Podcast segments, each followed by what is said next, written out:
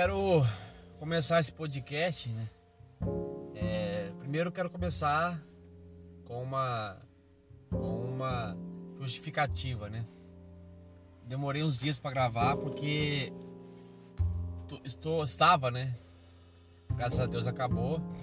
Estava numa correria que danada em relação a a minha viagem e tal e e durante o decorrer do podcast, eu vou explicar o porquê que eu fiquei uns tempos sem gravar o podcast. O assunto de hoje é sobre. É, na verdade, hoje eu queria. É, me fala a palavra? Hoje eu queria fazer um podcast no sentido de motivação, né? Motivar num, certo sentido, né? Vamos dizer assim. Já falei aqui, já falei em vários podcasts que eu não acredito que as pessoas possam viver num estado constante de motivação. Assim como eu acredito que no decorrer da sua vida, é, é, entre você, entre o, o estado, o, está, o estágio que você está e até o sucesso que você quer alcançar, seja lá qual seja a sua definição de sucesso, é basicamente impossível você fazer toda essa caminhada você fazer toda essa caminhada é, motivado, né? Muitas das vezes você você vai fazer muitas das coisas que você precisa fazer, você vai fazer sem nenhum tipo de vontade, sem nenhum tipo de estímulo, mas você entende que aquilo é preciso fazer para que você alcance o sucesso. E o podcast de hoje é sobre saborear o sucesso, né? Saborear, eu não diria saborear o sucesso, mas eu diria o seguinte: o podcast de hoje é sobre saborear a vitória, né? Você parar um pouco, né? Vamos dizer assim, você parar, dar um stop e sentar, né? E saborear a vitória. E esse podcast de hoje ele vai ser basicamente um relato, né? Vamos dizer assim.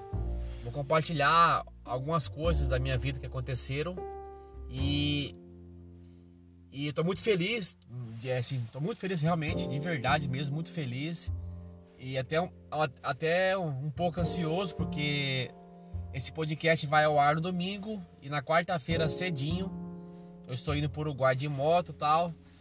E o, o, o, tô até engasgando aqui, olha. O que eu queria falar hoje é sobre o seguinte: quando começou a quarentena, né? A quarentena começou de forma oficial no dia 20 de março de 2020. E quando a quarentena começou, eu estava passando por. Tava, eu estava numa, numa fase muito complicada, realmente. Eu diria que estava numa das piores fases da minha vida. E quando começou a quarentena, eu, tava, eu me via em situação que basicamente eu não conseguia enxergar uma saída, né? A ansiedade tomou conta e essa ansiedade ela impossibilitava de, de, é, impossibilitava enxergar uma saída, impossibilitava enxergar uma posição e até mesmo impossibilitava enxergar uma, uma atitude, né? E quando começou eu estava muito ansioso, muito é, cabisbaixo tal, já quase que me dando por derrotado. Não vou mentir, né? Não vou. Aqui não é lugar de hipocrisia tal. E depois, com o passar do tempo, eu fui começando a ter mais clareza, mais opções de, de, de ação e comecei a agir né, rumo a um objetivo. E quando, come, quando começou a quarentena, eu estava é, bem assim, bem cético em relação se eu teria, se eu teria sucesso nessa caminhada. E comecei, né, dar um passo de cada vez. E eu lembro que eu é, me inspirava muito numa frase, é bem clichê, tá? Bem clichê, mas uma frase bem interessante que ela dizia assim: um passo, né? Essa frase ela ficou muito, muito grudada, era como se fosse um eco na minha mente.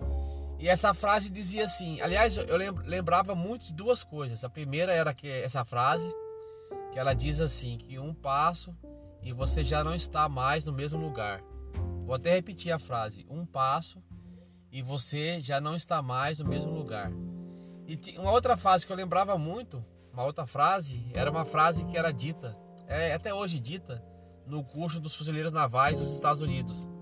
Que o oficial pergunta para os soldados: Como é que você faz para comer um elefante?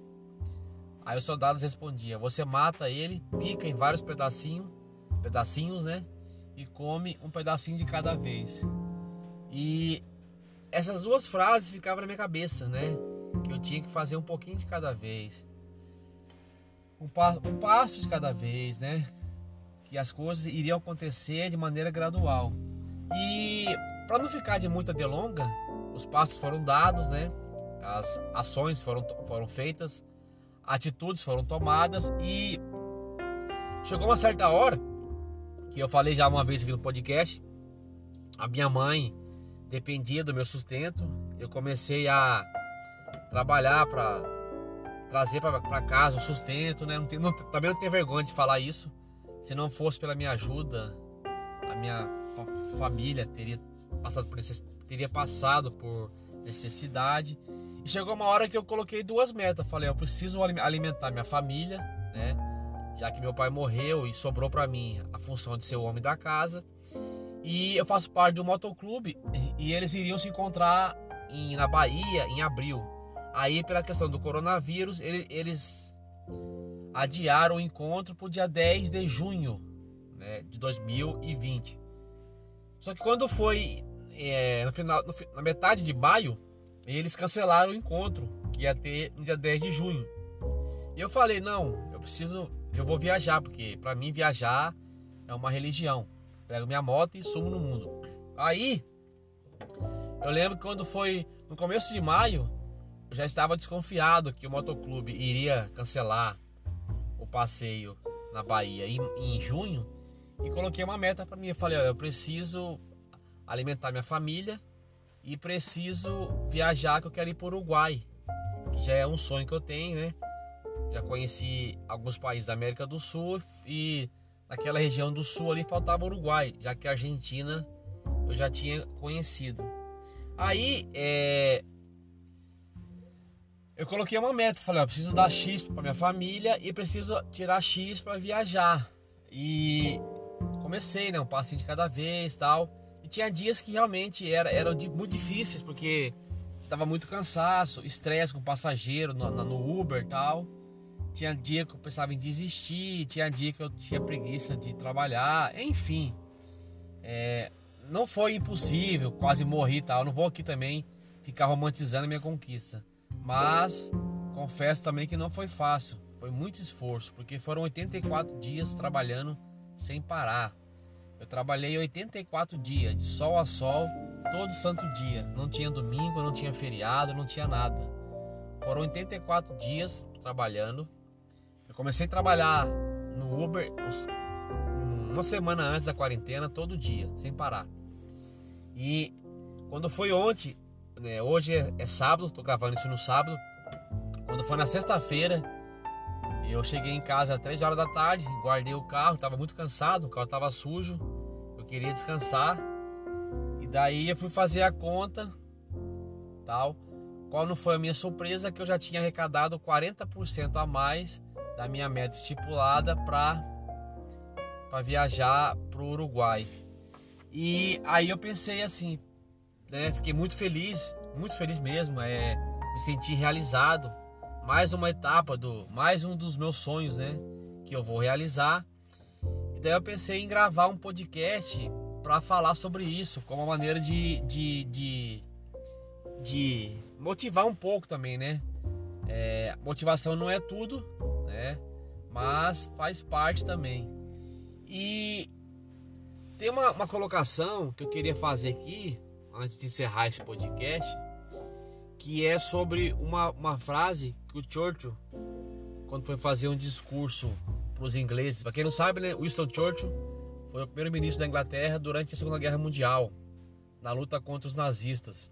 Aliás, é uma pessoa muito admirável, tem uma biografia muito, muito foda. E um dos discursos que ele, um dos discursos que ele fez para os ingleses, ele dizia que tudo que ele tinha a oferecer era sangue, suor e lágrimas. E num outro discurso dele, que ficou muito memorável, que é o que eu queria falar com vocês aqui hoje, que ele diz assim: Quando você estiver passando pelo inferno, não pare. E hoje, tendo conquistado essa vitória, depois de 84 dias, eu poderia repetir a frase aqui, né? Roubar a frase do, do Churchill e falar isso para vocês.